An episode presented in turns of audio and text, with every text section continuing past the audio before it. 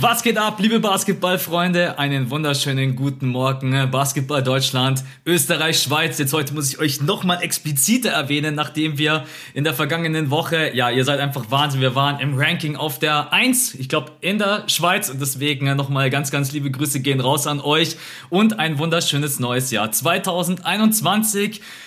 Ich habe es gerade zu Björn gesagt, neues Jahr, neues Glück. Ich hoffe, es wird ein besseres Jahr als 2020 und äh, dass ihr uns erhalten bleibt und vor allem, dass wir noch ein paar neue Leute dazu bekommen, denn äh, ja, wir sind sehr, sehr happy über den Support im Jahr 2020 und jetzt äh, erstmal Hi an dich, Björn. Alles klar, wie geht's dir? Bist du fit?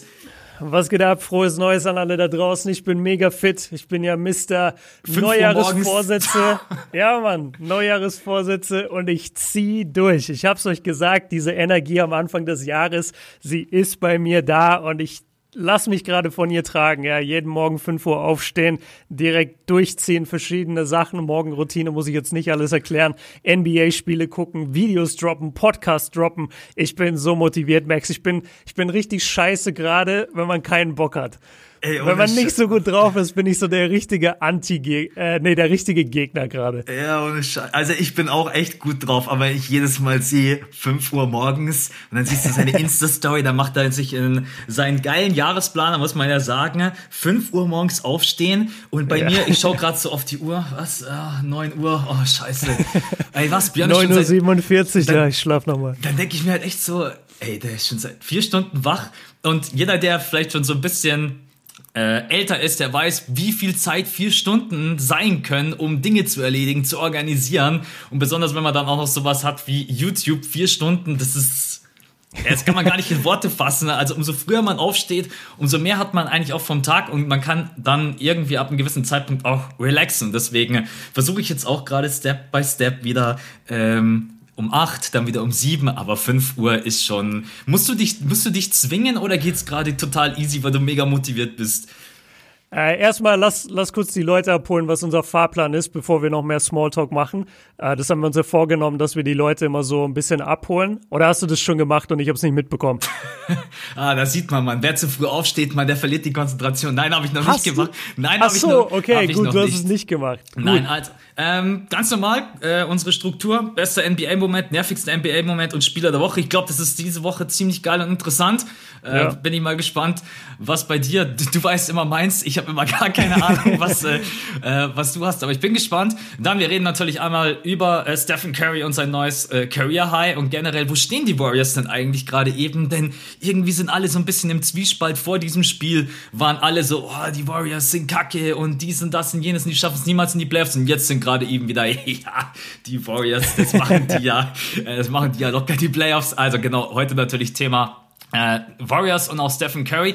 Dann Kevin Durant muss in Quarantäne, wird vier Spiele äh, fehlen, äh, sieben Tage, muss er, glaube ich, genau um sieben Tage muss er sich jetzt am Stück testen lassen, hat schon drei negative Tests. Wir quatschen einmal ganz kurz über dieses Thema, vielleicht auch so ein bisschen Auswirkungen auf die Liga und generell äh, das Thema Covid und wie das vielleicht auch die Saison beeinflussen wird machen wir relativ spontan. Und da muss man sagen, in der NBA ist gerade so ein bisschen Wirrwarr. Philly steht bei 6-1, die Suns bei 5-2, die Knicks und Cavs stehen positiv bei 4-3. Ähm, welchen Teams trauen wir nicht so wirklich? Und warum ist die Liga gerade eben so unberechenbar und vielleicht auch ausgeglichener? Und ich glaube, dann sind wir schon durch. Dann kommt noch äh, die Max Corner und dann sind wir für heute durch und dann seid ihr abgeholt. Genau. Was hatten wir okay. jetzt gerade eben? Ah ja, 5 Uhr morgens, ob du äh, oder ob das schwer ist oder nicht. Genau, richtig. Ja. Heute Morgen war definitiv schwer, weil ich äh, die letzte Nacht, also beziehungsweise vor zwei Nächten habe ich nicht gut geschlafen, hatte kaum Schlaf, bin dann um 5 Uhr aufgestanden, habe den ganzen Tag durchgezogen und kam dann erst um 11 ins Bett. Und wenn du dann halt nur für den nächsten Tag wiederum nur sechs Stunden Schlaf hast und dann wieder um fünf aufstehen musst, dann ist es ziemlich tough. Aber nachdem ich mich da überwunden hatte und äh, die Morgenroutine ist halt auch sehr darauf ausgelegt, dass du wach wirst, dass du direkt keine Ahnung, Sachen machst, die dich äh, pushen nach vorne, die dich, äh, die dich erinnern daran, was du für Ziele für den Tag hast, für die Woche, für den Monat. Also ich werde da noch ein bisschen mehr Content dazu machen, vielleicht auch hier im Podcast mal mehr drüber reden. Aber ich habe wirklich jetzt mal so ein Selbstexperiment vor für die nächsten sechs Monate, solange wie die Saison dauert, dass ich einfach so viel es geht Selbstoptimierung betreibe. Und je nachdem, wie, also und einfach zu sehen, wie weit ich damit komme, wie hoch ich damit komme, was für Zahlen erreicht werden können, was ich im Basketball erreichen kann, in meinem privaten Leben. Äh, ich habe eine Bücherliste, die ich abhaken will dieses ganze Jahr über. Und solche Sachen einfach, ob man das dann wirklich erreicht oder ob dieses Selbstoptimierungszeug eigentlich alles nur Bullshit ist und du kannst auch um 10 jeden Tag aufstehen und es ändert sich nichts. Ähm, das ist eigentlich gerade der, der aktuelle Plan. Und ja, da gehört halt das 5 Uhr morgens aufstehen mit dazu. Manchmal ist easy, manchmal ist schwer. Ich glaube, das Wichtigste ist, wenn du um 5 Uhr aufstehst, dass du ein Ziel hast, was du dann machst. Also willst du laufen, Voll. willst du laufen gehen? Willst du anfangen, ein Skript zu schreiben? Willst du ein Buch lesen? Weil ich glaube, um 5 Uhr einfach aufzustehen und zu sagen, ich lebe jetzt in den Tag hinein, ich glaube, dann bist du richtig müde. Nee, du das ist Quatsch. Also ich kann dir sagen, ich habe die ersten, ich habe eigentlich meinen ganzen Tag jetzt gerade echt durchgetaktet und es funktioniert tatsächlich. Also ich hätte gedacht, ich, ich zerbreche daran, aber das funktioniert, wenn du das so strukturiert hast. Okay, um 11 Uhr ist Podcast-Recording, um 12 Uhr ist das Recording und um 12.30 Uhr hast du dann erstmal eine Mittagspause und musst dann auch wirklich Mittagspause machen. Das funktioniert eigentlich voll gut. Ähm, sorry, was war jetzt die Frage? Jetzt bin ich rausgekommen. Oder worüber hast du geredet? Äh, ich habe einfach nur gesagt, dass es wichtig ist, wenn man um 5 Uhr morgens aufsteht, dass man auf jeden Fall ein Ziel hat, was man dann machen möchte. Weil Stimmt. ohne irgendwie ein Ziel im Kopf, eine Aufgabe, dann stehst du um 5 Uhr auf und dann wirst du natürlich auch dementsprechend müde, wenn du dann einfach vor dem Rechner sitzt und denkst dir, hm, was mache ich denn jetzt? Äh, ja. Dann kommt die Müdigkeit schneller, als man denkt und dann äh, startet man auch scheiße in den Tag. Ich glaube, das Beste ist fast, ich weiß nicht, was machst du als erstes morgens? Gehst du joggen? Dankformel, glaube ich, machst du als erstes fast immer, oder? Sieht zumindest so aus in deiner Insta-Story. Äh, nee, weil für die Dankformel muss ich auch raus und äh, da habe ich es lieber, wenn es hell ist und die Sonne geht aktuell erst um 8.30 Uhr auf. Also okay, dann, dann spoilere ich immer ein bisschen. Die Morgenroutine ist aktuell, ich stehe auf, dann setze ich mich äh, eine halbe Stunde, also ich stehe auf, trinke äh, zwei Gläser Wasser, setze mich an den Tisch und schreibe erstmal äh, die Ziele für heute auf. Dann schreibe ich so ein bisschen die Gedanken runter. Das, das reflektiert und entleert auch komplett den Geist und du bist einfach ein bisschen gechillter drauf.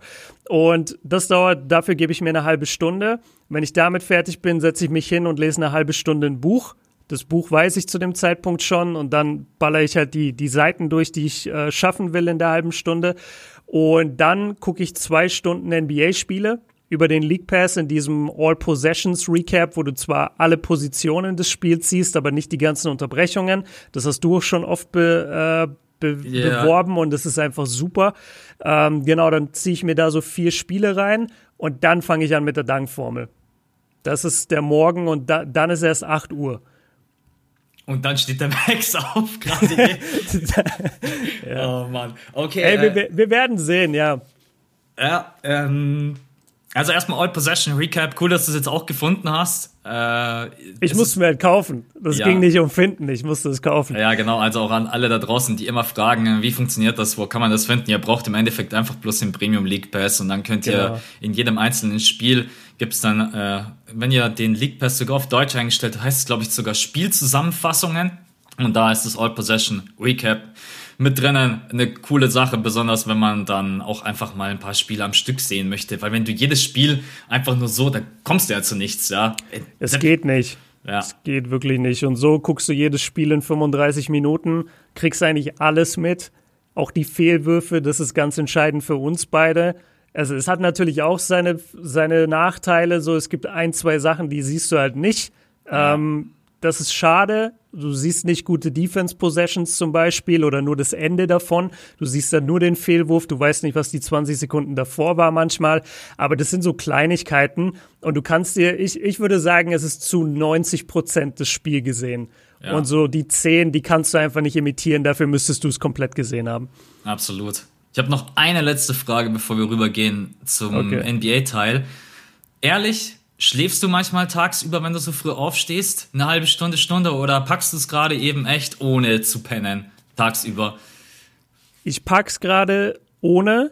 Ich habe aber nichts dagegen, wenn es passiert. Ja. Also ich, ich warte eigentlich drauf, dass ich mal sage, boah, jetzt schaffe ich es gar nicht, jetzt schlafe ich eine halbe Stunde oder eine Stunde. Bei mir geht's nicht darum, dass man überhaupt keinen Schlaf mehr hat oder dass man seinen Schlaf unbedingt auf sechs oder fünf Stunden reduzieren muss. Darum geht's mir gar nicht. Mir geht's darum, dass ich produktiver sein will mit meiner Zeit und diese Zeit von fünf bis zehn, alleine diese ersten fünf Stunden, da kriegst du so viel unter, wenn du einfach halt um fünf aufstehst, weil du hast niemand, der dich nervt in der Zeit. Niemand will irgendwas von dir. Ähm, und ja. wenn ich dann am Nachmittag irgendwann um 16 Uhr mal sage, ich muss jetzt von 16 bis 17 Uhr schlafen, dann ist es halt so. Also das würde mich gar nicht stören. Also ich habe ich hab das auch, wenn ich da manchmal so eine halbe Stunde, manchmal ist es sogar, was mir auch schon passiert ist, ich bin für 10 Minuten weggenickt und dann klingelt es an der Tür, weil die Post kommt. Mhm. Und diese 10 Minuten alleine haben mir so viel Energie gegeben. Ne? Einfach nur ja. so mal ganz kurz die Augen schließen ab, weil ich habe auch schon manchmal pennst du dann zu lange. Ich habe auch schon mal, es war jetzt schon lange her, mal zwei Stunden gepennt. Dann stehst du auf und denkst, echt, der Bus dann hat, ist schlimm. Der ja, Bus hat dich ja. echt überfahren. Da brauchst du ja. erstmal eine Stunde wieder, bis du in die Gänge kommst. Also deswegen ähm, ist es ja Powernap ist das, was du gerade beschreibst. Ein Powernap ist so 10 bis 20 Minuten. Äh, manche sagen auch, man kann bis 30 Minuten sich den Wecker stellen und dann soll man wieder fit sein, weil der Körper dann dann wohl in dieser Zeit wirklich nur in den REM-Schlaf fällt und sich genau das holt, was er braucht. Und wenn du dann aufwachst, bist du wieder topfit. Das ist ein Power Nap. Wenn das funktioniert, super. Ähm, aber da, damit habe ich jetzt noch nicht äh, rumexperimentiert. Äh, ich habe eine Frage an dich. Schläfst du eigentlich auf der Hantelbank ein? Oder isst du auch auf der Hantelbank? Weil Leute, wer es nicht gesehen hat, ich, ich poste das am Mittwoch einfach nochmal, wenn die Folge online kommt. Max hat gestern ein Video gepostet von sich, wo er so ein TikTok-Video macht. Und der Typ flext einmal kurz seinen Bizeps und ich dachte mir, holy shit, Alter. Ich wusste ja, du trainierst viel, aber da hast du mich schon umgehauen, muss ich sagen. War der Winkel. Und du, und du, und du, ja, als ob. Und du hast selber gesagt, du trainierst gerade zu Hause gar nicht viel, oder? Nee, ich bin, also ich muss auch gerade sagen, ich fühle mich selber ein bisschen schlecht und mache mir auch selber ein schlechtes Gewissen, weil ich habe die letzten zwei Wochen mich echt nicht gesund ernährt. Äh, ah, das ist kacke. Jetzt, diese Woche habe ich wieder angefangen. Also ich habe jetzt auch, wir waren gestern einkaufen und alles nur gesund, aber über Weihnachten und boah, vor allen Dingen, ich bin eigentlich ein Mensch, ich esse überhaupt nichts Süßes und habe jetzt auch in der Zeit mhm. echt viel Süßes gegessen, was ich äh, im letzten Jahr eigentlich überhaupt nicht hatte. Ich konnte ohne Süßigkeiten, komplett ohne Plätzchen, Kekse, was auch immer, es ging alles locker und easy. Äh, ja, ich trainiere momentan tatsächlich nur zweimal die Woche, äh, wenn es hochkommt. Versuche jetzt wieder in der Woche mindestens dreimal, viermal zu trainieren. Aber das ist halt, ähm, ja, ich habe halt davor sehr, sehr viel Gas gegeben und die Muskeln verschwinden halt jetzt nicht von heute auf morgen. Und wenn du ein, zweimal in der Woche trainierst, dann ja. Also ich habe mir gut was aufgebaut, als die Fitnessstudios noch offen waren, äh, so kann man sagen. Und jetzt versuche ich einfach wieder da reinzukommen, weil ich weiß, wie wichtig für mich Sport ist als Ausgleich, um meinen Kopf frei zu kriegen und ähm, auch einfach mich körperlich auszupowern. Aber nein, ich schlafe nicht auf der Handelbank. Äh, ich, schla ich schlafe im Bett, weil es ist besser für den Rücken. So, okay, ja gut, so siehst du aber aktuell aus. Ähm, gut, ey, ich könnte jetzt noch, ich könnte so eine ganze Folge gerade mit dir aufnehmen, aber die Leute haben halt eingeschaltet für NBA-Content. Warum? Deswegen, ist nichts passiert?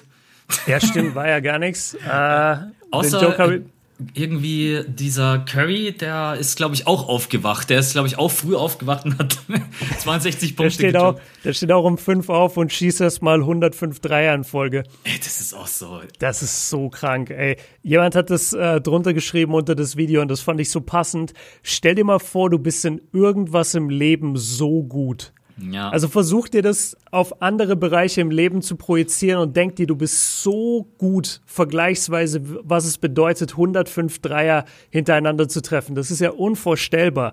Wie schwer das alleine ist. Jeder, der mal, äh, wenn, wenn der Coach sagt, irgendwie nimm mal 30 Schuss hintereinander und, und du hast einen Rebounder, du merkst nach Schuss 15, boah, das ist richtig anstrengend. Also normalerweise nimmst du nicht so viele Würfe und er steht da 105 Dreier Swish. Das ist schon unfassbar, wirklich. Ich, also ich weiß, dass er der beste Shooter of all time ist, aber dass er so viele hintereinander reinballert, das ist, das ist schon Wahnsinn, ja. Es war ein beeindruckendes Video. Ich habe es tatsächlich komplett mir reingezogen. Einer hat auch drunter geschrieben, ähm, was hat einer drunter geschrieben? Irgendwie jeder, der sich die fünf Minuten komplett reinzieht oder das macht doch kein Mensch, dass sich jemand alle fünf Minuten um zehn Sekunden ging's, glaube ich, das Video. Ähm, ja. Aber ich habe es mir tatsächlich komplett reingezogen, weil ich mir gedacht habe, das ist ja Wahnsinn. Ähm, okay. Das Lass, war, hä? das war, glaube ich, war das nicht drei Tage vorher, bevor er jetzt seine 62 Punkte hatte? Irgendwie ja, das, das war nicht weit davon entfernt, klar. Ja. Also, ähm, lass uns äh, reinstarten. Ne? Bester NBA-Moment, äh, das wäre jetzt natürlich relativ einfach, irgendwie was von dem Curry-Spiel äh, zu nehmen, aber tatsächlich was bei mir persönlich ähm, mein bester NBA-Moment war das Interview. Hast du das Interview gesehen nach dem Spiel mit Sicherheit, oder? Ich hab's gesehen, weil es wurde ja an jedes Highlight-Tape ja, rangeschnitten. Genau. Und ich habe mich dauernd gefragte, warum. Dann, dann erleuchte mal die Leute, weil ich, ich fand es jetzt ein relativ normales Interview, aber dann, dann sag mal, was du rausgezogen hast. Ähm, also ich mich jetzt auch gewundert, weil normalerweise ist es schon immer separat, die Highlights ja. und dann das Interview. Mich, ich habe nämlich auch die Highlights auf der NBA-Seite und denke ich mir, wieso gehen die 8,24? Das habe ich mir auch gedacht. Ich dachte mir, hä, warum denn? Äh, dann habe ich mir echt gedacht, also entweder haben die jetzt wirklich jeden Freiwurf mit reingeschnitten, also aber 8 Minuten 24, also keine Ahnung.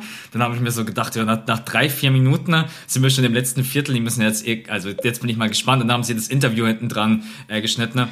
Nee, in diesem Interview fand ich einfach, ehrlich gesagt, und das war mein bester NBA-Moment, weil ich hatte in den ersten Spielen schon so ein bisschen Gefühl, dass Curry ja, durchhing. Ja, er war jetzt nicht negativ, aber das war einfach vom Enthusiasmus, von der Körpersprache, von den Gesichtsausdrücken, die man so von ihm kennt. Und der musste sich das Schmunzeln einfach so verkneifen in dem Interview, weil er natürlich überglücklich war. Dann kommt noch Lee von hinten, schüttet ihm das Wasser über den Kopf. Er zeigt ungefähr null Reaktionen, äh, oder null Reaktion.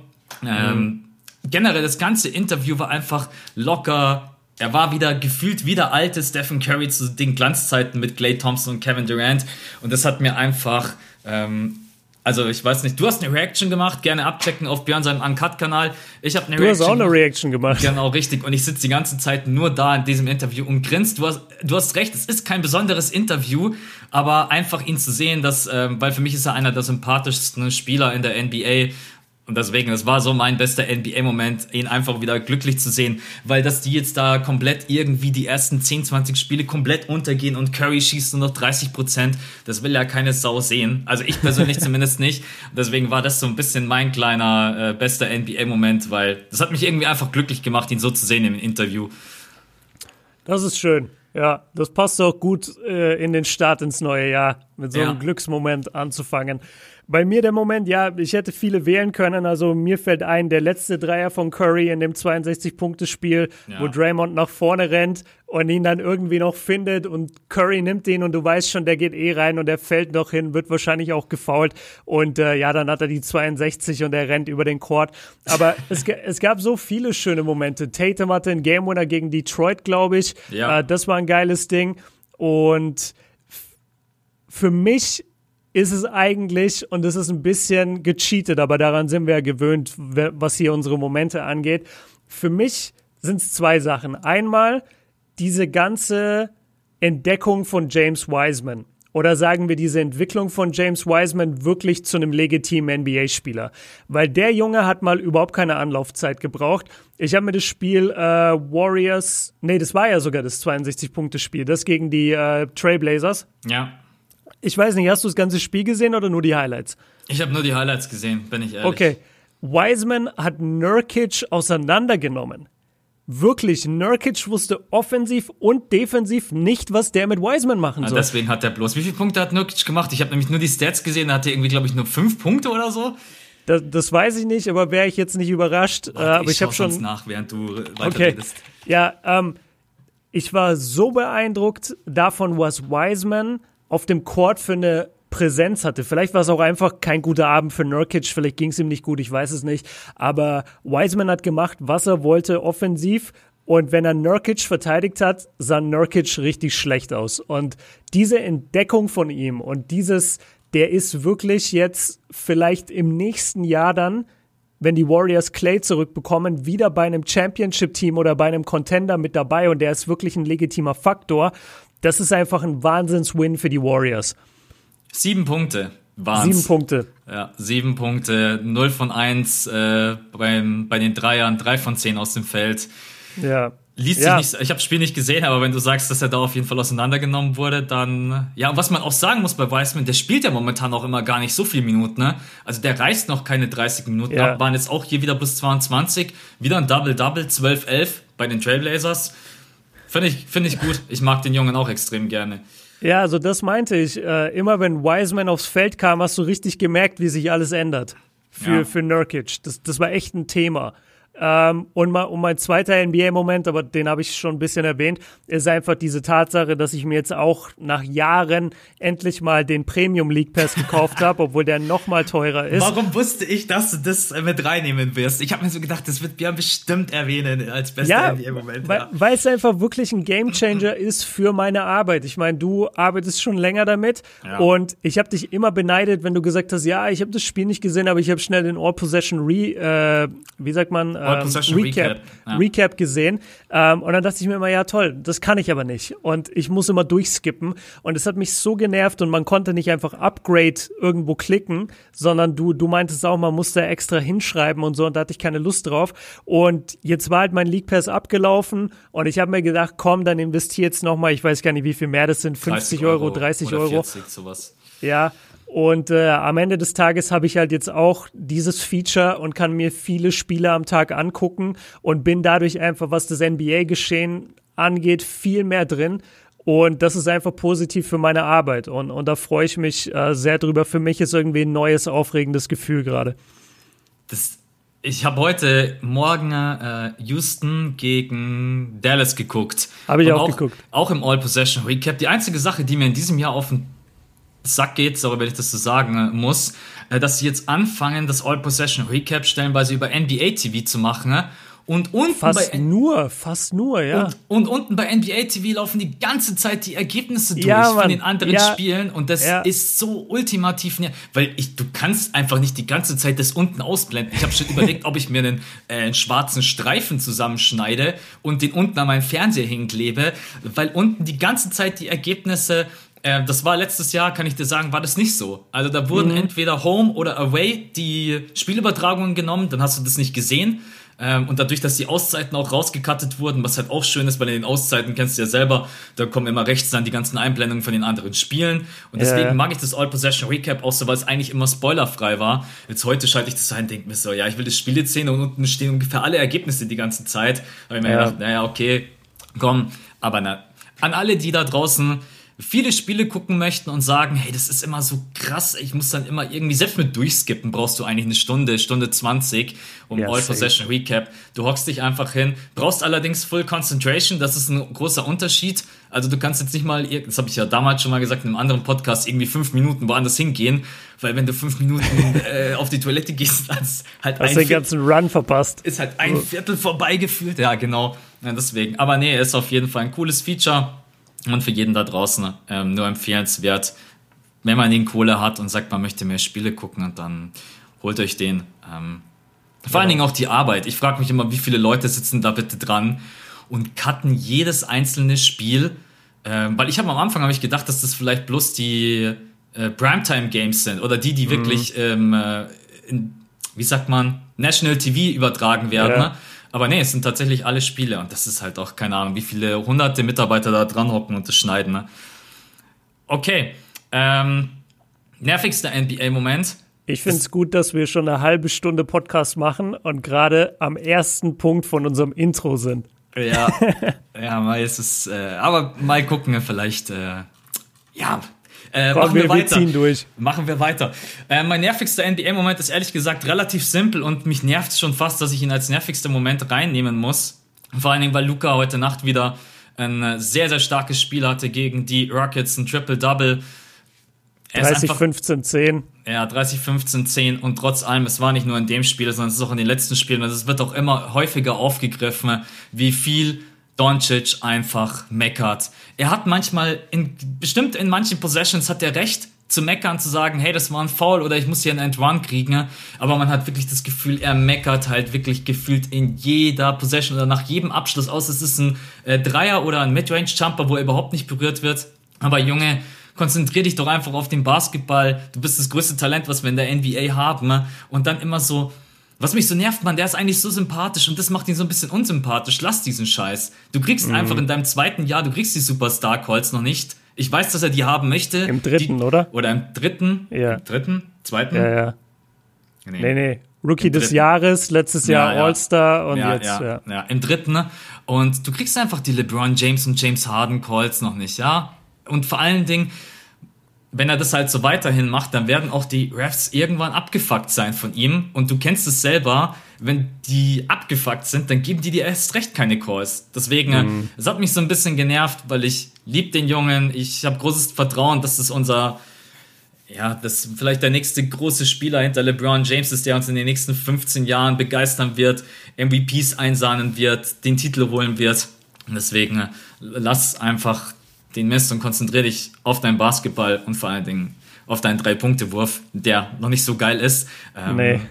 Genau, und deswegen, das hat mich tatsächlich so ein bisschen genervt. Ich wollte es eigentlich ignorieren, aber jetzt ist es mir doch so oft aufgefallen, dass ich es jetzt hier mal als nervigsten Moment mit reinnehmen muss. Ist auch das erste und das letzte Mal, aber Luca, das hast du auf jeden Fall nicht nötig. Mal gucken. Ich glaube nicht, dass das letzte Mal ist, weil wir hatten es sogar schon mal im Podcast. Ich habe mich da schon drüber äh, Stimmt, ein bisschen ausgelassen. Sein, ja. ähm, aber da hatte ich ihn mit eingeschlossen mit Trey, weil ich finde, beide, er und Trey Young, meckern mir einfach zu viel für junge Spieler. Ähm, es hat ein bisschen was von LeBron auch, weil LeBron war auch von Anfang an so eine kleine Meckerliese und da wurde er auch hart dafür damals kritisiert, weil damals war es noch nicht so verbreitet, dass junge Spieler das machen. Jetzt die heutigen Jungs, die, die argumentieren halt praktisch schon in ihrem Rookie-Jahr, dass sie gerne Piffe hätten. Und ja. wie du schon sagst, die Schiedsrichter geben dir die halt nicht. Wen ich zum Beispiel da, da gerade mag bei den Rookies, ist LaMelo Ball. Ich gucke relativ viele Hornets-Games und der wird so oft abgeräumt, der kriegt so oft auf die Fresse und der sagt gar nichts, der steht wieder auf und rennt zurück. Das finde ich gut. Ja. Ähm, nicht, dass Luca jetzt die gleiche Attitude haben wie muss wie Mellow Ball, aber ich, ich finde es einfach erfrischend, wenn ein junger Spieler mal nichts sagt. Und ähm, nervigster NBA-Moment, ich bin ehrlich, ich habe eigentlich gar keinen groß diese Woche. Das einzige Thema, was halt jetzt aufkam, war dieses, und das wirst du auch mitbekommen haben, von wegen äh, Trey Young schindet Fouls. Ja. Und Steve Nash hat dann gesagt, das ist kein Basketball. Äh, mein Standpunkt dazu ist relativ klar. Ähm, es ist Basketball und es ist total legitim, was er macht. Ähm, es ist einfach nur eine Frage der Zeit, wie lange es noch funktioniert, weil NBA-Spieler sind nicht dumm, NBA-Verteidiger sind nicht dumm und die Schiedsrichter sind nicht dumm. Und genauso wie es in der Historie, und ich habe da ein Video dazu, das kommt kam entweder dann gestern für euch oder es kommt heute für euch, also vom Mittwoch gesprochen, ähm, wo ich so ein paar, ähm, wie soll ich sagen, so, so ein paar Signature Moves zeige, ähm, wo die Leute früher Fouls geschindet haben und wie sie das gemacht haben. Und da ist Kevin Durant dabei, da ist Chris Paul dabei, da ist James Harden dabei und Reggie Miller ist dabei. Und das sind einfach so Dinger, die damals auch gepfiffen wurden, weil die Schiedsrichter nicht wussten, was soll ich damit machen. Aber nach einiger Zeit hat sich das gelegt, weil die Schiris haben sich justiert und auch die äh, Spieler haben sich angepasst und sind einfach nicht mehr so krass drauf reingefallen. Und deswegen ähm, ist es mein nervigster NBA-Moment, weil ich die Aufregung drumherum nicht verstehe. Es ist auch nicht so, dass wir den Move noch nie gesehen hätten. So Chris Paul macht den schon seit Jahren, Kyrie Irving macht den, Stephen Curry macht den. Die machen den vielleicht nicht so häufig und, und Trey fällt vielleicht ein bisschen öfter hin als die. Aber ansonsten, das ist keine neue Erfindung. Und ich bin mir sicher, die NBA und die Spieler werden reagieren. Deswegen, ja, es ist mein nervigster Moment, dass das so aufgebauscht wird, nur weil Steve Nash sich da irgendwie drüber ausgelassen hat. Ja, vor allen Dingen die Lernkurve der Spieler. Das darf man immer nicht unterschätzen. Ne? Das dauert jetzt vielleicht 10, 20 Spiele und dann ist das, ja. äh, dann ist das Thema äh, gegessen. Ne? Okay, ich würde sagen, wir springen weiter, nachdem du mich gerade daran erinnert hast, wir sind schon bei 30 Minuten. ja, wäre nicht schlecht. Zum Spieler der Woche äh, ich bin ein bisschen abgeweicht von dem, den ich eigentlich nehmen wollte, weil ich bin mir sicher, dass ich den Spieler, den ich jetzt nennen werde, wahrscheinlich in nächster Zeit nicht nochmal. Und falls ja, würde ich mich sehr, sehr freuen. Denn äh, dass ich mal Tobias Harris als Spieler der Woche hier mit reinnehme. Das hatte ich in der letzten Saison gar nicht gedacht und in der Saison schon gleich dreimal nicht, weil ich hatte in den Jungen überhaupt kein Vertrauen. Jetzt nehme ich ihn als, ist, der ist glaube ich sogar Eastern Player of the Week geworden. Ne? Auf der anderen Seite mhm. übrigens Stephen Curry, natürlich im besten Player of the Week. Ja. Ähm, ja, kann man natürlich auch immer drüber diskutieren und streiten. Ne? Ist jetzt auch völlig egal. Auf jeden Fall, Tobias Harris ist ein komplett anderer Spieler in der Saison. Schießt fast 50 Prozent from Downtown, insgesamt fast 20 Punkte. Okay, machen wir es konkret. 19,3 Punkte, 47,2 äh, Prozent, 92 Prozent von der Freiwurflinie, holt 8 Rebounds, 3 Assists, 1,3 Blocks, 1,3 Steals und das ist fast das, was mich am meisten freut. Es ist nicht nur die Offensive, die wieder funktioniert, sondern er ist auch defensiv auf jeden Fall da. Und ich habe keine Ahnung, was mit dem Jungen passiert ist, denn der Wurf war in der letzten Saison grottig. Von den Playoffs will ich gar nicht quatschen von der ersten Runde. Er war so schlecht in der Bubble, ne? Der, der war, war, so ein Non-Factor für das, was er verdient. Ja, und äh, selbst für das, was er verdient, ist, äh, sind die Quoten. Aber okay, man, wenn er jetzt die Quoten behält, könnte man sagen, okay, kann ich mit leben. Was er letzte Saison abgeliefert hat, dann schaust du dir den Vertrag an und denkst ja, oh Mann, oh Mann. Ähm, aber jetzt mit den Stats ist es auf jeden Fall top. Und es sind nicht nur die Stats, sondern auch generell seine Körpersprache, wie schnell er in der Transition schaltet, auch ein paar gute Pässe spielt, unterm Korb auftaucht. Der Wurf, so viele Bälle, die swish reingehen, der hat komplett sein Selbstvertrauen wieder zurückbekommen das, das ist krass. Also was Spieler auch für, manchmal vielleicht auch für einen persönlichen Struggle haben oder nicht selber an sich glauben, kein Selbstbewusstsein haben. Man merkt das dann immer, finde ich, relativ schön einfach, wie ein Spieler sich bewegt und auch die Würfe nimmt. Der ist gerade eben komplett da und auch ein Grund dafür, warum äh, Philly 6-1 steht. Deswegen nehme ich ihn als Spieler der Woche jetzt mit rein auch wenn es noch andere Typen gibt, die ich jetzt nicht erwähnen möchte, weil ich bin mir sicher, dass du vielleicht einen von denen hast. Aber Brubs an, äh, an ihn und schön, dass er auf jeden Fall wieder so da ist und für Philly ganz, ganz wichtig, wenn er solche Stats auflegt. Ja, und das ist wahrscheinlich für mich der wichtigste Grund, warum der da stehen muss. Er hatte diesen Monster-Dank über Biombo, mhm. wo er wirklich einfach ganz easy vorjoggt. Du erwartest überhaupt nicht, dass der jetzt zum Dank ansetzen könnte und plötzlich katapultiert dieser Junge sich hoch, zieht den Dank auf und slammt ihn über Biombo. Und ich dachte mir nur, what ist hier gerade passiert? Ja, absolut. Hast du, hast du zufälligerweise bei NBA Dunk of the, Dunks of the Week gesehen? Ja wo ich mich immer aufrege, wenn da ein Dank von Kevin Durant dabei ist. Sorry, dass ich das ganz kurz der sagen muss. Der war voll Billo, ne? Ey, Gott, ja, ohne weiß, Scheiß. Ey, jeder Dank ja, von Kevin. Durant, der gehört in keine Compilation, der gehört in kein Video. es, gibt, es gibt keinen langweiligeren Dank in der NBA als Kevin Durant. Ähm, ah, das stimmt. Sorry, dass ich das einmal ganz kurz erwähnen muss, aber ich habe es mir vorhin auch ganz kurz vor dem Podcast noch reingezogen und dann kommt einfach vierter Dank von KD und er einfach two-handed, ohne Power, man, ohne irgendwas. Man, man muss sagen, es war der game-entscheidende Dank ja. äh, zu dem Zeitpunkt. Das ist das Einzige, was ich ihnen geben kann. Aber ich, ich habe es mir im Stream angeguckt mit den Leuten und ich habe dann auch weiter geskippt. Ich habe gesagt, nee, das ist kein Dank of the Week für mich. Ja, ja. Ähm, kommen wir zu meinem Spieler der Woche. Es ist auch ein Philadelphia 76er. Es ist auch jemand, der geile Leistungen bringt und es ist jemand, der nicht nur super gut in der Offense ist, sondern wahnsinnig stark verteidigt. Und die Rede ist nicht von dem Kameruner, sondem die Rede ist von Ben Simmons. Alter, ich wollte dich gerade schon küssen und umarmen, hab gedacht, jetzt nimmt er Embiid und dann kommt Nein, nein, nein. äh, Embiid ist es für mich nicht, sondern es ist ganz klar Ben Simmons. Der wirkt wie ausgewechselt beziehungsweise das Team um ihn herum funktioniert so viel besser. Also Shoutout an Daryl Morey, der da wirklich die richtigen Trades eingeleitet hat, die richtigen Spieler äh, hergebracht hat. Ähm, wir haben einen Ben Simmons, der funktioniert. Und natürlich das Entscheidende, 100% Dreierquote. Was willst du mehr? Der Junge liefert einfach ab. Nee, aber Spaß beiseite. Also er hat ähm, jetzt, ich, ich weiß nicht, wo du, wo du immer ansetzt für die Woche, weil wir ja am Dienstag sind. Deswegen verschiebe ich das immer so ein bisschen. Er hat einfach in den letzten äh, drei, vier Spielen, hatte zwölf Punkte im Schnitt, elf Rebounds, acht Assists, einen Steal, einen Block, schießt 45 aus dem Feld. Das geht wahrscheinlich sogar noch ein bisschen hoch, weil er schießt eigentlich immer recht gut aus dem Feld. 100% von der Dreierlinie. Und ähm, er hatte halt einen, ne? also wissen wir alle, er hatte den einen, hat den reingemacht, cool.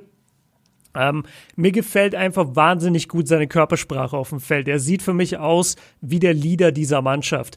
Ähm, am Ende des Tages, es ist nie ausgeschlossen, dass er jetzt doch noch hergetradet wird für James Harden, weil je mehr ich drüber nachdenke, die einzige Destination, die wirklich Sinn macht für Harden, ist Philly. Ich sehe den bei keinem anderen Team und Philly hat irgendwie selbst keine richtige Identität. Embiid und Simmons werden nie 100% fitten. Und du könntest das Argument bringen, Houston will halt unbedingt einen Starspieler haben und den würden sie halt kriegen mit Ben Simmons. Er ist der größte Star. So Siakam ist kein großer Star, Jalen Brown ist kein großer Star. Ähm, wer auch immer sonst noch gerade im Gespräch ist. Das sind alles keine Stars von dem Kaliber. Ähm, aber so oder so, also Ben Simmons, überhaupt die, das ganze Philly-Team gefällt mir sehr gut. Und was Ben Simmons gerade spielt, gerade natürlich bei seiner Paradedisziplin, äh, nämlich in der, im Fastbreak, äh, wenn es schnell geht, aber auch hinten in der Defense, finde ich Wahnsinn. Und deswegen ganz klar mein Spieler der Woche. Ich muss einen Punkt jetzt, den ich später mit dir besprechen wollte, vorwegnehmen, weil er jetzt einfach gerade so gut reinpasst. Mhm. Wie sehr traust du Philly? Nochmal ganz kurz, die ah. letzten beiden Spiele gegen die Hornets, gegen die Magic, gegen die Raptors, gegen die Cavs hat man verloren. Also das sind jetzt nicht die Teams, wo man sagt, wow, krass. Also nur, nur gegen die Cavs hat man verloren, ne? Genau, nur gegen die Cavs ja. hat man verloren. Man steht jetzt gerade bei 6-1 und ich habe ja später als Punkt uns mit aufgeschrieben, so welchen Teams trauen wir? Und ich werde auch immer gefragt, yo Max, was ist jetzt Philly und so weiter. Und dann sage ich auch immer so, ey, ich will einfach nicht, man, ich will nicht an die Jungs glauben, ne? weil ich traue denen einfach nicht. Max voll der Hater. Ja, es ist echt, ich echt, will nicht an die glauben. Ja, also, egal. Also ich habe eigentlich vor der Saison habe ich ja gesagt, ich will kein Philly-Fan sein, so der mitfiebert. Irgendwie packt es mich jetzt doch einfach schon vom ersten Spiel an und ich freue mich. Aber trotz allem, ich will meinem Enthusiasmus einfach noch keinen freien Lauf lassen, weil das waren jetzt nicht die Gegner. Wenn das jetzt zum Beispiel keine Ahnung, die Lakers, die Jazz Nuggets und dann vielleicht ja. Boston und die Bucks gewesen wären, dann würde ich sagen, wow, okay. Aber so von dem, was ich jetzt gerade eben sehe, ich traue dem Braten einfach irgendwie nicht, Mann. Das ist mir alles noch zu heikel. Nee, ist ja total legitim. Also der Spielplan diktiert es ja fast, dass man noch ein bisschen zweifelt. Ich bin da genauso. Was mich halt sehr positiv stimmt, ist, dass sie die Nummer 1 Defense aktuell haben in der NBA. Liegt halt auch daran, wenn du gegen eher schlechtere Teams spielst, die haben natürlich jetzt nicht die beste Offensive. Das heißt, wenn du die dann auch noch gut verteidigst, dann haben die ja direkt eine richtig schlechte Offensive. Ja. Und dann sieht es im Vergleich zu anderen Mannschaften, die halt die von dir angesprochenen Top-Teams verteidigen müssen, die, die haben es natürlich ein bisschen schwerer, dann da ähnliche Zahlen aufzulegen. Also das kann sich noch alles verschieben. Ähm, ist Philly legit? Also sie sind nicht legit das beste Team der NBA. Safe nicht. Und sie sind auch nicht das beste Team im Osten. Da bin ich auch ganz weit davon entfernt. Aber also wenn die Top, ich weiß gar nicht mehr, wo ich sie gerankt habe, aber. Auf das 6. Weißt du das? Weißt du das? da denkst du, so, so ein Disrespect vergesse ich. So. Okay, krass. ähm, ja, da, da hatte ich diesen Fit von Ben Simmons mit den Shootern ein bisschen ähm, unterschätzt, aber nach wie vor, es ist auch immer noch Trash-Competition bisher gewesen. Ja, ich, ich würde dem Ganzen gerne noch so ein paar Spiele geben. Also la, lass mal noch mal reden bei Spiel 15. Bei Spiel 7 relativ schwer, da schon eine Tendenz herauszusuchen oder zu finden, wenn die Competition bisher nicht gut war. Ja, die spielen jetzt als nächstes gegen die Wizards. Okay. Okay, dann ist auch wieder wack. Dann spielen sie gegen die Nets, allerdings natürlich ohne Kevin Durant. Sprechen wir gleich noch drüber. Dann gegen die Nuggets, Hawks, Heat, Heat. Also dann kommt zumindest ein bisschen, mhm. ähm, wobei die Nuggets gerade eben, pff, ich glaube, die stehen bei 2-4. Aber man kriegt auf jeden Fall ein bisschen mehr Competition, ja. Die ersten, mhm. die, aber die musst du auch erstmal gewinnen.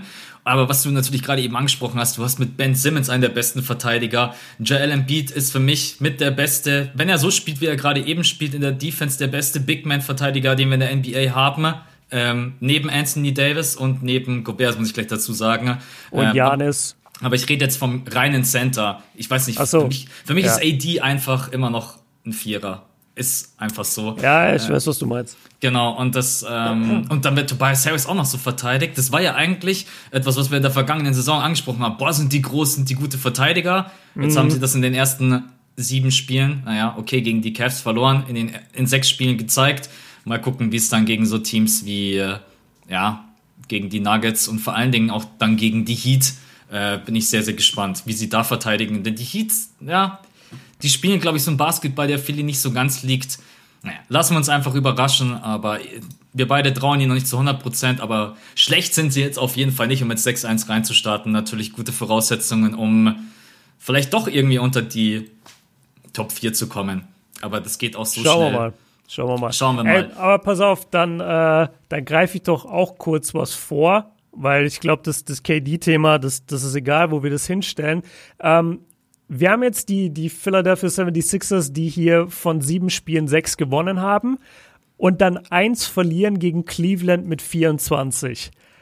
Und das ist für mich so ein bisschen dafür stellvertretend, dass du in der NBA aktuell dieses Wirrwarr hast, dass Teams wirklich hin und her also es gibt Blowouts ohne Ende. New York gewinnt mit 30 gegen Milwaukee.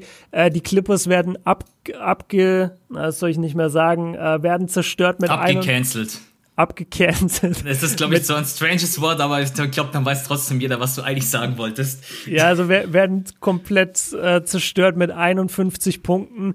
Und du, du hast ständig diese, auch zur Halbzeit immer schon diese 20, 20 30 Punkte Führungen, wo du dir immer denkst, soll ich überhaupt noch dranbleiben? Das ist ja mega langweilig.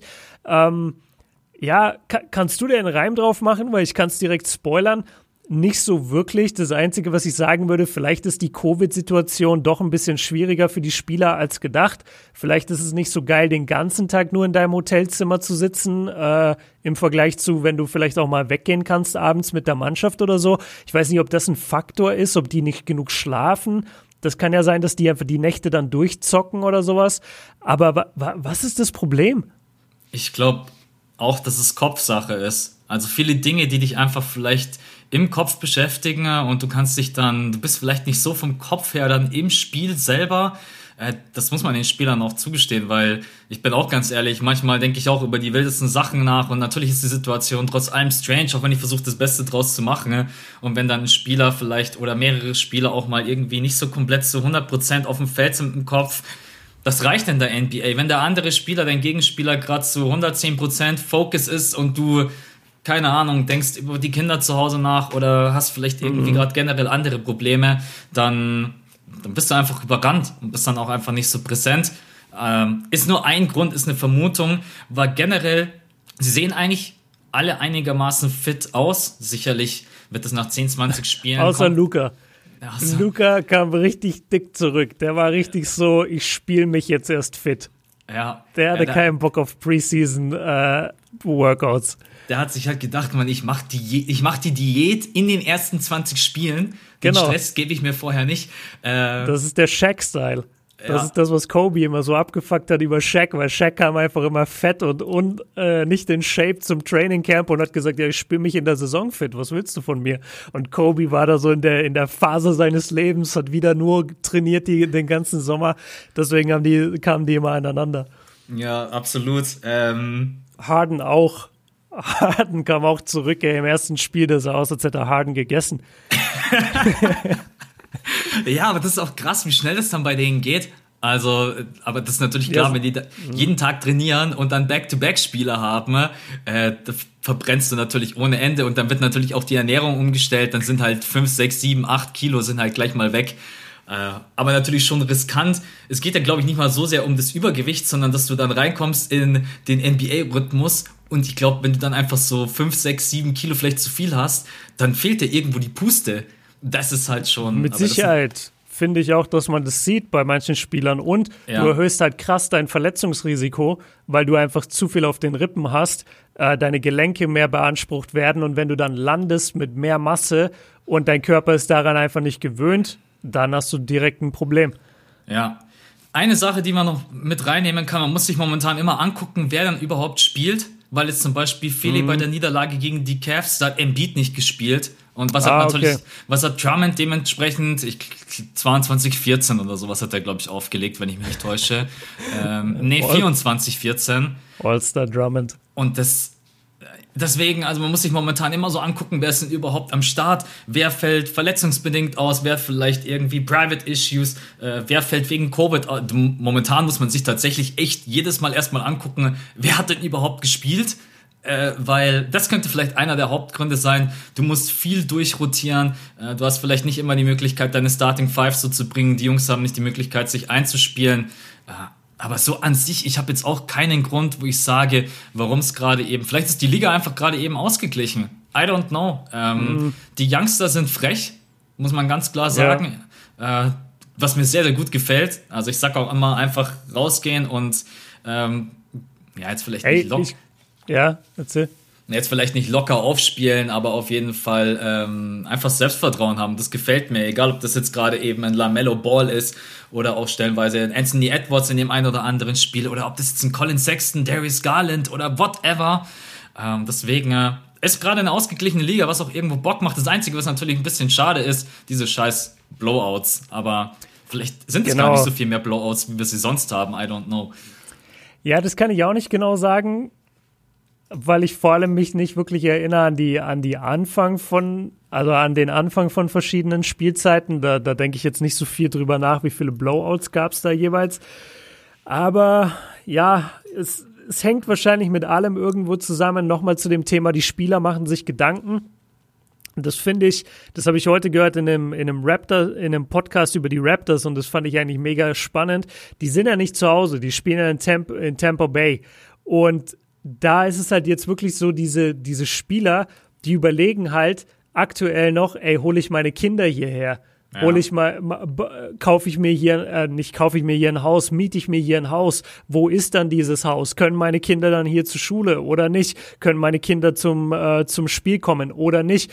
Das sind alles solche Sachen, mit denen die sich jeden Tag beschäftigen. Das kannst du überhaupt nicht vergleichen mit der normalen Ruhe von der NBA-Saison, wo du nach Hause gehst, wo du genau deine, deine Sachen eben kennst.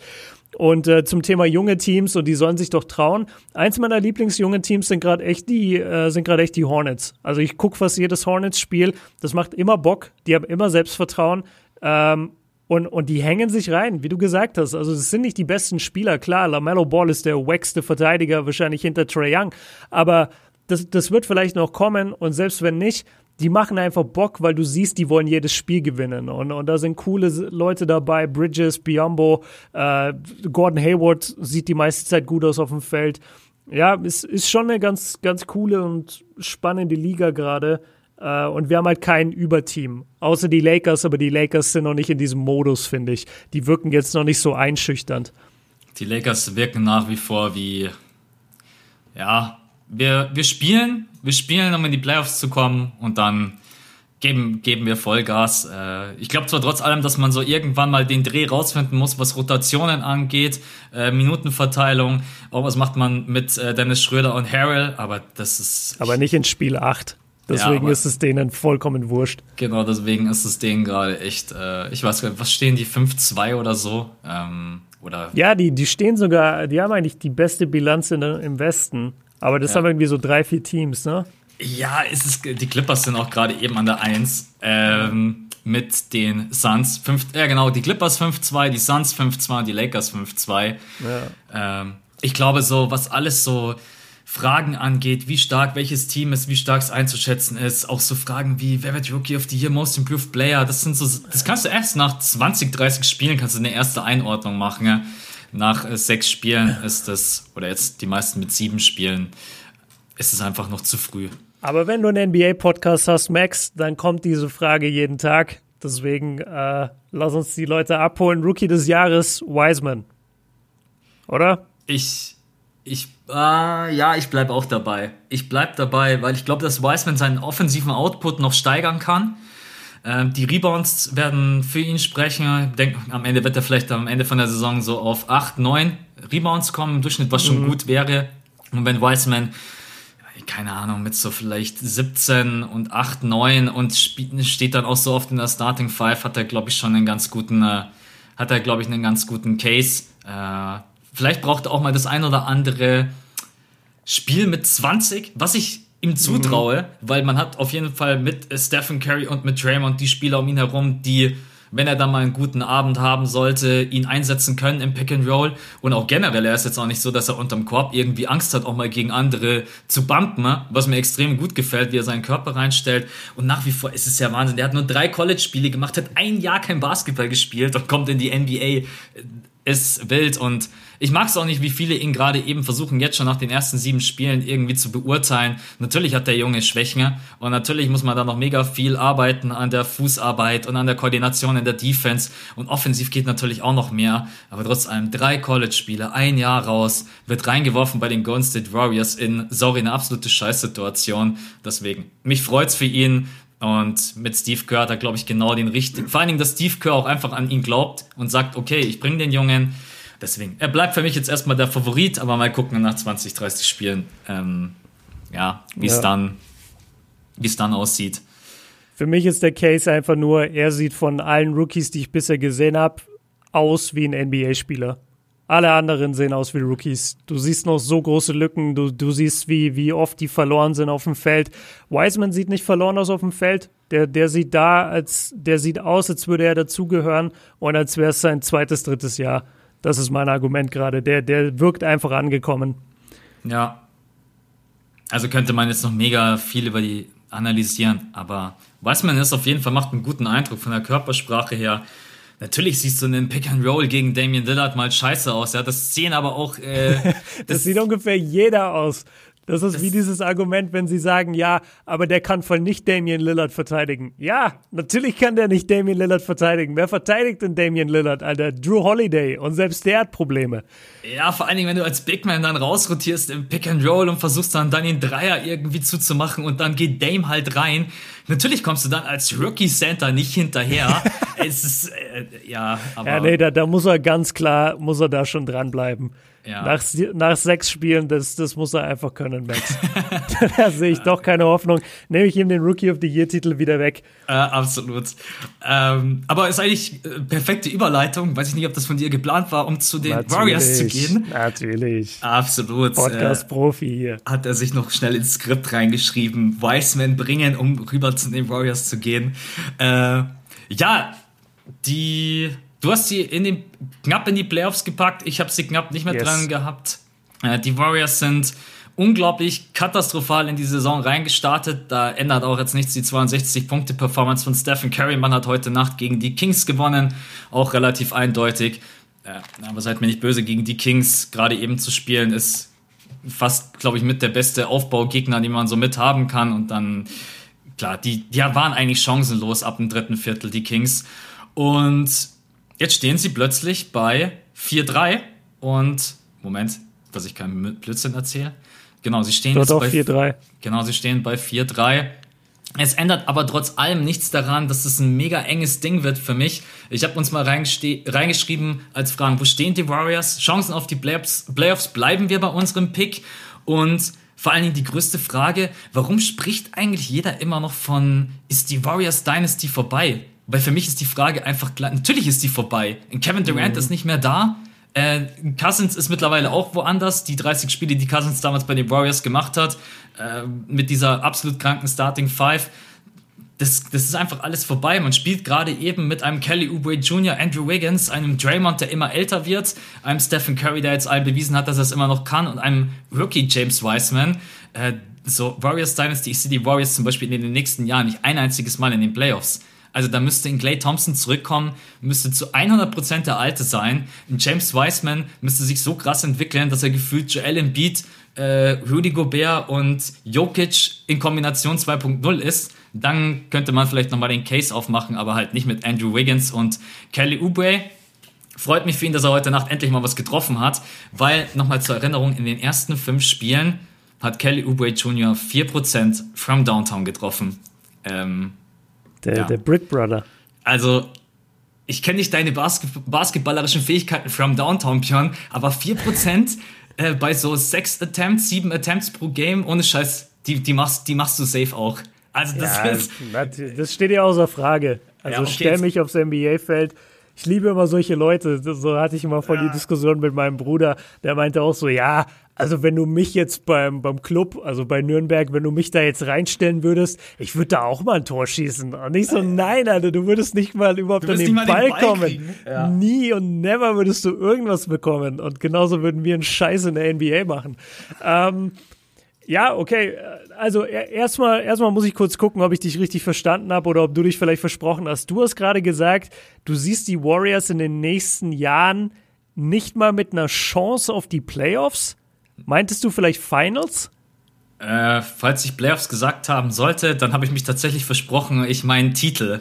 Ich okay. meine den Titel, ja. Okay, weil ich dachte mir, hä, Clay Thompson, Steph, das ist alleine schon ein Playoff-Contender. Äh, nee, dann habe ich, hab ich mich versprochen. Ich hoffe, es haben jetzt gerade nicht alle abgeschaltet und haben wieder, ey Max, Mann, was laberst du? Ich krieg, äh, sorry, ich meine natürlich, also Playoffs sind in den nächsten Jahren definitiv immer drin. Selbst in diesem Jahr, auch wenn ich knapp nicht ja. dran glaube. Ich bleibe bei meinem Pick, aber natürlich in den nächsten Jahren äh, mit Clay Thompson, Stephen Curry und James Wiseman äh, hast du immer eine Chance auf die Playoffs. Das ist äh okay. Also dann äh, ja beantworte ich mal die Fragen. Also bleibe ich bei meinem Pick? Ja, sie sind für mich ein Team, was sich einfach da rein sneakt irgendwo an der sieben äh, letztendlich, wenn's da, wenn sie wirklich an der 7 landen, gibt es ja sowieso noch mal ein Play-In, aber das glaube ich auch, dass sie gewinnen würden. Also gerade so bei Do-or-Die-Spielen äh, gegen eher schwächere Teams oder vermeintlich schwächere Teams der, East, der Western Conference wette ich auf jeden Fall immer auf Stephen Curry und auf die Warriors. Ähm, mir gefällt halt richtig gut, wie Wiseman sich, was Wiseman jetzt schon zeigt.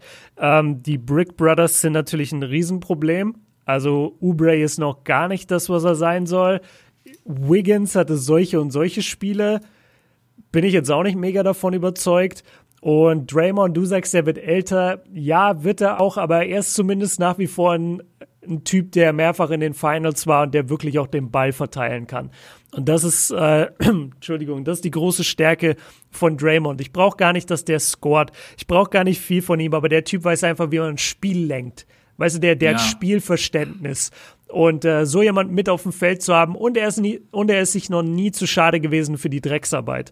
Und sicherlich fault er auch mal ein bisschen zu viel ähm, hier und da. Aber am Ende des Tages, wenn Draymond auf dem Feld steht, weiß jeder andere Big Man auf dem Feld und eigentlich gar nicht anderer Big Man, weil Draymond ist kein Big Man, aber jeder Big Man auf dem Feld weiß dann, ah, das wird eine unangenehme Nacht.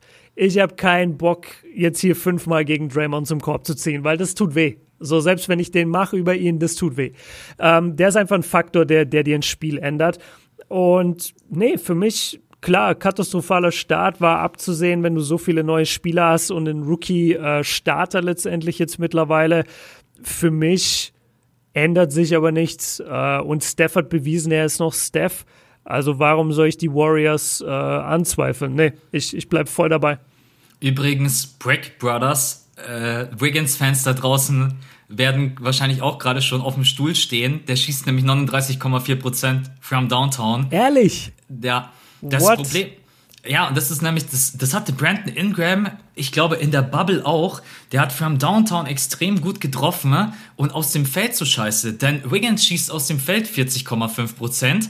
Und deswegen äh, stimmt der Titel Brick Brother jetzt zumindest in den ersten Spielen, weil okay. Wiggins einfach aus der Mitteldistanz und was Abschlüsse am Korb angeht, so oft falsche Entscheidungen trifft und so oft contested Shots nimmt. Aber bei Brick denkt man natürlich immer an den Drei-Punkte-Wurf, den trifft er gerade eben tatsächlich fast mit 40 Prozent.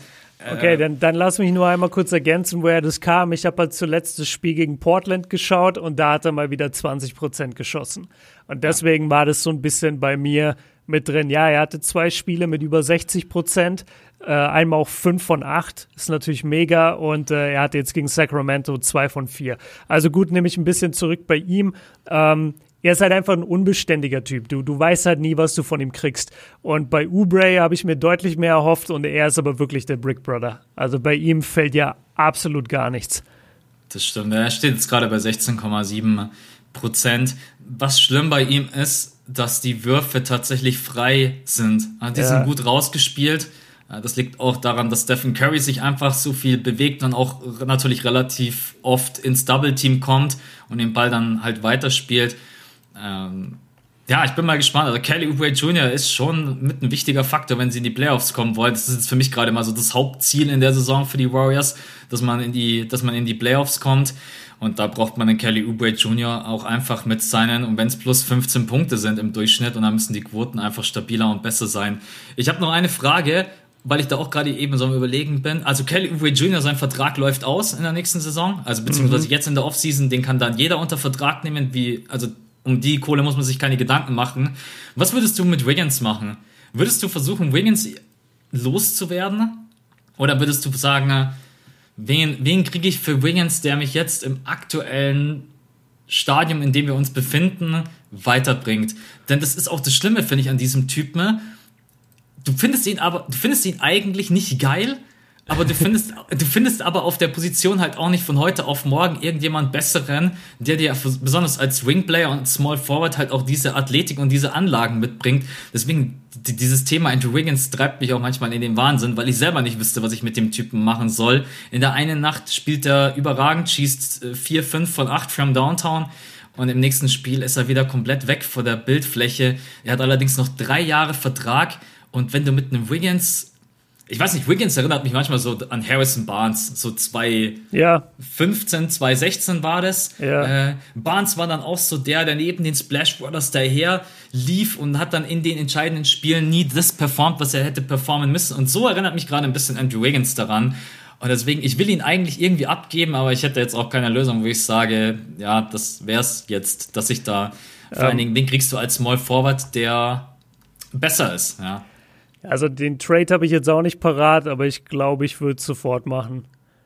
Wenn, wenn, wenn das halt so richtig geil. Es ist einfach egal gegen wen. Ich würde es einfach sofort machen. Nee, das, das wäre jetzt der, der Nachsatz gewesen. Also natürlich muss das Paket in irgendeiner Weise stimmen, aber wir reden, also es geht ja nicht nur um seine Zahlen. So Zahlen sind schön und gut, aber wie du gesagt hast, es gibt halt Spieler, und jetzt nicht, dass Andrew Wiggins so schlecht wäre wie Harrison Barnes. Also Harrison Barnes ist schon deutlich schlechter als, als Andrew Wiggins insgesamt. Aber die du einfach siehst auf dem Feld und du vertraust dem keine Sekunde. Und vor allem, wenn du wirklich mit den Warriors jetzt dann im nächsten Jahr, wenn Clay zurückkommt, nochmal angreifen willst, ey, sorry, da brauchst du überhaupt nicht Wiggins. Den brauchst du da nicht. Der hat da überhaupt nichts verloren. War, ich, war der jemals in den Playoffs? Ich weiß es gar nicht. Wahrscheinlich, wahrscheinlich schon, aber hat er jemals in irgendeinem wichtigen Basketballspiel gestanden? Der ist so ein bisschen wie Devin Booker. So, die, die Leute reden immer, ja, Devin Booker, Devin Booker. Der hat in seinem Leben noch in keinem wichtigen NBA-Spiel gestanden. Noch nie. Noch nie einfach. Ja. Es gibt kein NBA-Spiel, in dem der ist. Und der ist in seinem siebten Jahr oder was. Ähm, und, und ähnlich ist es bei Wiggins. Also, ich würde den sofort traden, wirklich. Für, für jemanden, der einfach konstanter ist. Von mir aus sogar ein bisschen schlechter, aber der mir ein bisschen schlechter konstante Leistungen bringt und bei dem ich weiß, der, der schrumpft nicht, so, sobald es ein bisschen enger wird. Ich würde, also wenn ich jetzt Curry habe und Clay Thompson, würde ich tatsächlich versuchen für einen Elite-Verteidiger auf der 3. Der, der mhm. kann dann auch weniger Scoring mitbringen. Völlig scheißegal. Das kann das könnte von mir ein Robert Covington sein, das könnte ein Thibault sein, das wäre mir völlig egal. Gib mir noch einen Pick oben drauf und ciao und auf Wiedersehen. Dann spare ich am Ende vielleicht auch noch irgendwie, weiß ich nicht, 17 Millionen, 16 Millionen an Gehalt ein. Die Warriors sind gerade eben in der Luxussteuer, dass sich die Balken biegen. Über 62 Millionen sind sie über dem Salary Cap. Das ist, äh, ich glaube, das ist das teuerste, nee, nicht ich glaube, das ist das teuerste NBA-Team aller Zeiten, was wir haben. Deswegen, ich gehe da. Die Warriors aktuell sind das teuerste NBA-Team aller Zeiten. Äh, ja, was die Gehälter angeht, wir hatten noch nie ein Team mit so mit so einem mit so einer Luxussteuer und mit so mhm. einem Überschuss an Salary Cap. Also muss ich jetzt auch gar nicht vorlesen, man, es ist insgesamt völlig völliger Wahnsinn. Ja. Irgendwie 100, 170 Millionen oder sowas verschlingen die gerade eben an Gehältern. Das ist krass. Und dafür äh, kommt keiner in die Halle. Das ist richtig bitter. Äh, ich, muss, stimmt, ich muss ganz kurz was äh, korrigieren. Devin Booker ist in seinem sechsten Jahr. Ich habe, glaube ja. ich, siebtes oder achtes gesagt. Äh, sechstes Jahr ist er. Okay. Dann, wie viel Zeit hast du noch? Weil dementsprechend würde ich jetzt weitergehen. Entweder ja, zu History Corner oder wir machen noch das. Also bei, bei dem KD-Thema ich weiß nicht wirklich, was das Thema ist. Ich finde es zwar gut, dass du uns darauf hingewiesen hast, weil ich wusste es auch nicht, aber ich weiß nicht wirklich, was das für ein Podcast-Thema sein soll, außer dass man jetzt über die Netz spekuliert, wie sie ohne KD abschneiden. Und da habe ich irgendwie wenig äh, Input gerade dazu, muss ich ehrlicherweise sagen. Weißt du was, dann machen wir das jetzt hier als äh, frische neue Kategorie, das erste und das letzte Mal. Okay. Einfach, nur, einfach nur eine News für euch. Kevin Durant wird in den nächsten vier Spielen ausfallen ähm, hatte Kontakt zu einer positiv getesteten Covid-Person und dementsprechend laut den Regularien in der NBA muss er jetzt sieben Tage in Quarantäne, muss sich jeden Tag äh, testen lassen und der früheste Zeitpunkt seines Comebacks ist der 12. Januar. Also er ist nicht verletzt, äh, weil ich muss auch sagen, als ich das erste Mal KD Bild gesehen habe und wird nicht spielen, mir ist auch direkt das Herz in die Hose gerutscht. Ich habe mir gedacht, ey, nee, das ist jetzt nicht dein Ernst. Hat er John Wall gemacht, Achilles-Szene zu Hause gerissen beim Putzen. Ja, genau. Und ähm, man darf auch nicht vergessen, ne? ich glaube, im Mai hat sich ja Kevin Durant schon mit äh, Corona infiziert. Und deswegen mm. ist die NBA da natürlich auch sehr, sehr vorsichtig. Ähm, einige sagen jetzt, ey, der hat jetzt drei negative Tests gemacht, lass den Jungen wieder spielen. Ich persönlich finde es gut, Mann. Ähm, bleibt lieber auf der sicheren Seite, äh, weil eine riesen Infektionskette, das braucht kein Mensch in der NBA und wir sind alle froh, wenn wir Basketball sehen können und wir brauchen auch hinten raus keinen Schedule, der dann irgendwie um Wochen verschoben wird, weil wir zig Games nachholen müssen. Und deswegen, es ist einfach nur eine Info für euch. Kevin Durant wird die nächsten Spiele ausfallen und kann frühestens am 12. Januar wieder zocken, Grund Kontakt mit einer Covid-Person. So. Okay. Äh, super erstmal, finde ich geil, so ein News-Segment. Äh, kann ich mir auf jeden Fall gut geben. Frage von mir. Nee, erstmal, du hast vollkommen recht, dass die NBA da so strikt ist, weil also so viele Spieler und so viele Brandherde, ist gut, dass sie das machen. Und dann habe ich noch eine Frage, ich habe das schon ein paar Mal jetzt gelesen, so hatte Kontakt mit einer Covid-Person.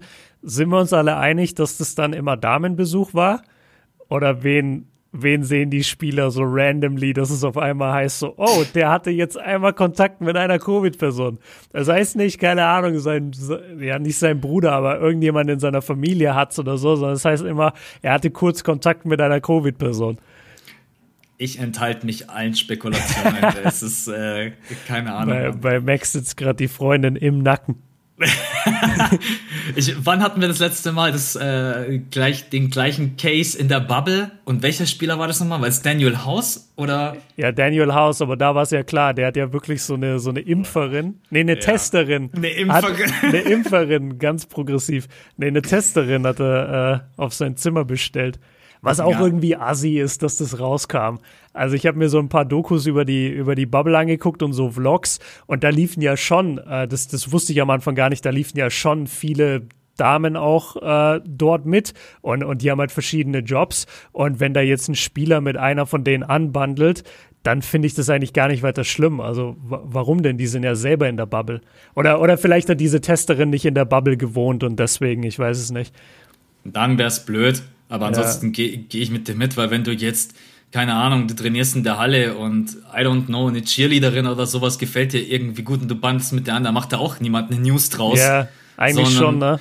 Ähm, ja, also wie gesagt, er, er ist raus. Welche Person das dann letztendlich war. Ähm, ja. Max enthält sich. Okay, dann äh, bin ich jetzt richtig gespannt auf deine Max Corner, die heute eine History Corner ist. Deswegen fällt meine History Corner auch aus. Und zwar geht es um Carl Malone. Jetzt bin ich sehr gespannt. Ja, ich bin auch überrascht. Ne? Das ist meine erste History Corner. Es ist irgendwie eine Max Corner und eine History Corner gemeinsam. Aber Karl Malone hat, äh, ist ja in der All-Time Scoring List an der 2 mit 36.928 Punkten.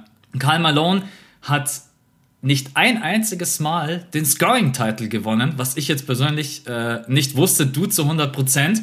Und dann habe ich mir gedacht, jetzt muss ich mal nachschauen, wie das denn funktioniert. Dann bin ich auf Karl Malone, seine Karriere. Mhm dann ist mir ein, wenn du es nicht offen hast, was glaubst du, wie viele 82 Spiele-Seasons hat Karl Malone abgerissen in seiner Karriere? Ja, der, der ist Mr. Durchhaltevermögen, äh, soweit ich weiß. Hey, das ist der Terminator. Der, der eine, ja, der war eine absolute Maschine. Und also ich weiß, er hat, ich glaube, er hat 19 Jahre gespielt 18 ja. bei den Jazz und dann 1 bei den Lakers. Ja. Und ich würde mal sagen, ich weiß, bei den Lakers hat er nicht 82 gespielt. Ich würde mal sagen, er hat bestimmt 10 solcher Seasons. Alter, Punktlandung. Ja, ey! ja, aber 10, es sind tatsächlich 10, 82 äh, Spiele-Seasons und jetzt kommt noch der Funny Fact, dann hat er ähm, in der ersten Saison 81 Spiele, dann hat er mit 25, 88, 89, 80, also ist ja auch egal.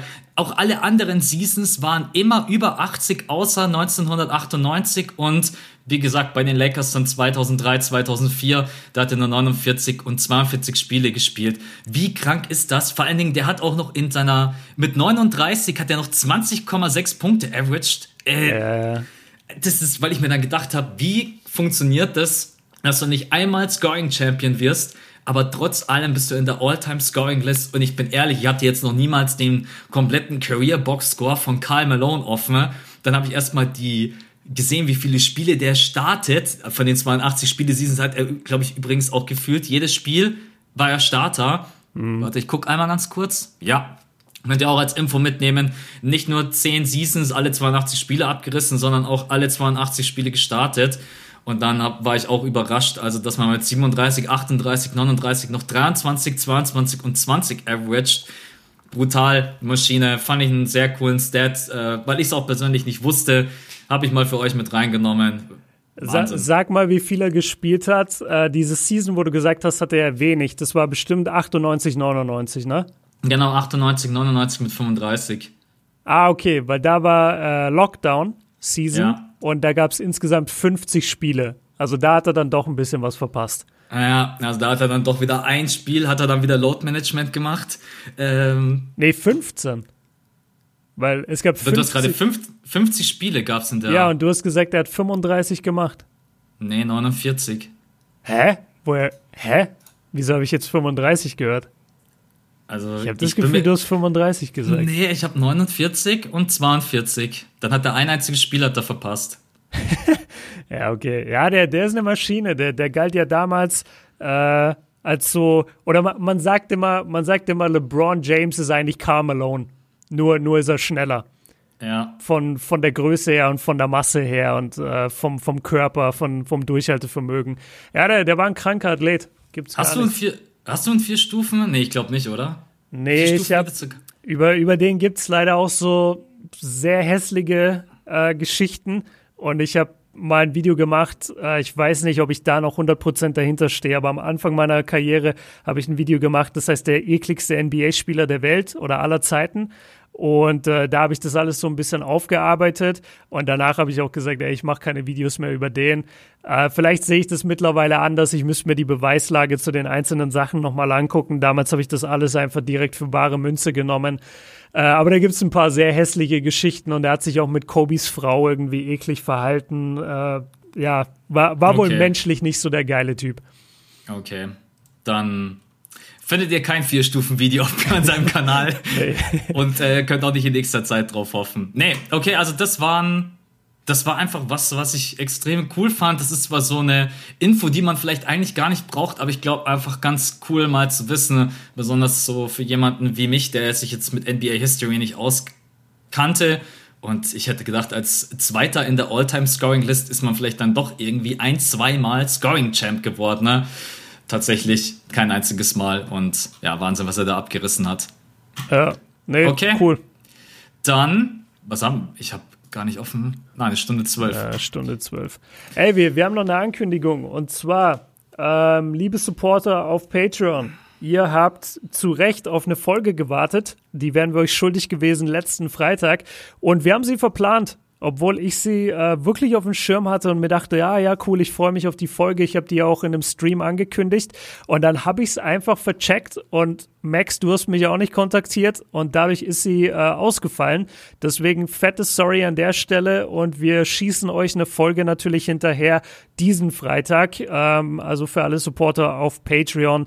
Äh, falls jemand neu Mitglied werden möchte, der Link ist immer in der Beschreibung vom Podcast. Da könnt ihr euch das gerne angucken. Gibt da halt ähm, Gewinnspiele und ja, zweimal im Monat, also alle zwei Wochen, gibt es eine Bonusfolge und äh, jetzt am Freitag droppt eben die neue.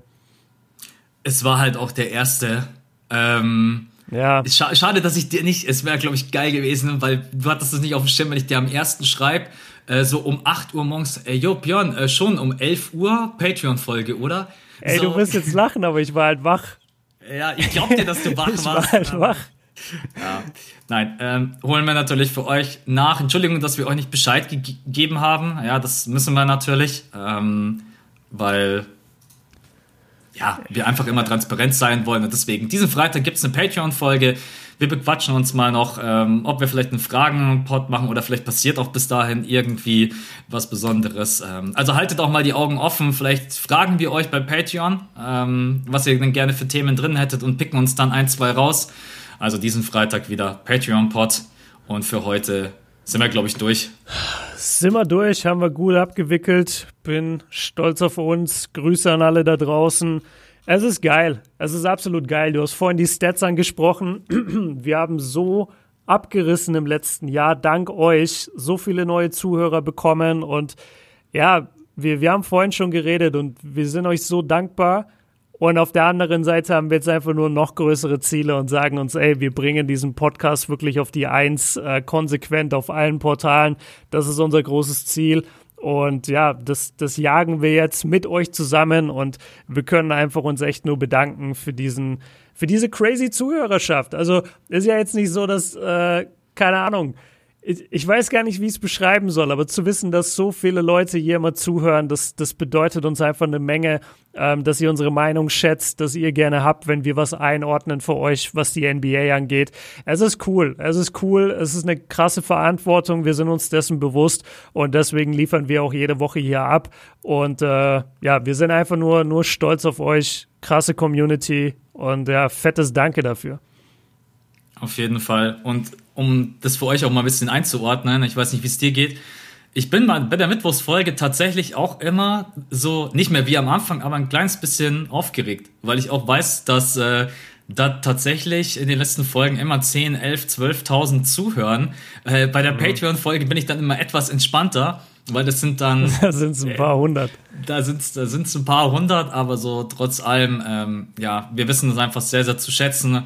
Ähm, das war letzte Woche eine Momentaufnahme. Wir waren mal ganz kurzzeitig äh, auf der Eins bei äh, Spotify, auf Apple. Wir waren dann auch sogar vor ja, so jemand wie Patrick Isume mit seinem NFL-Podcast in der Schweiz und so weiter. Das war einfach ganz schön zu sehen und freut uns natürlich jeder, der zuhört, einschaltet und uns auch einfach supportet und unterstützt.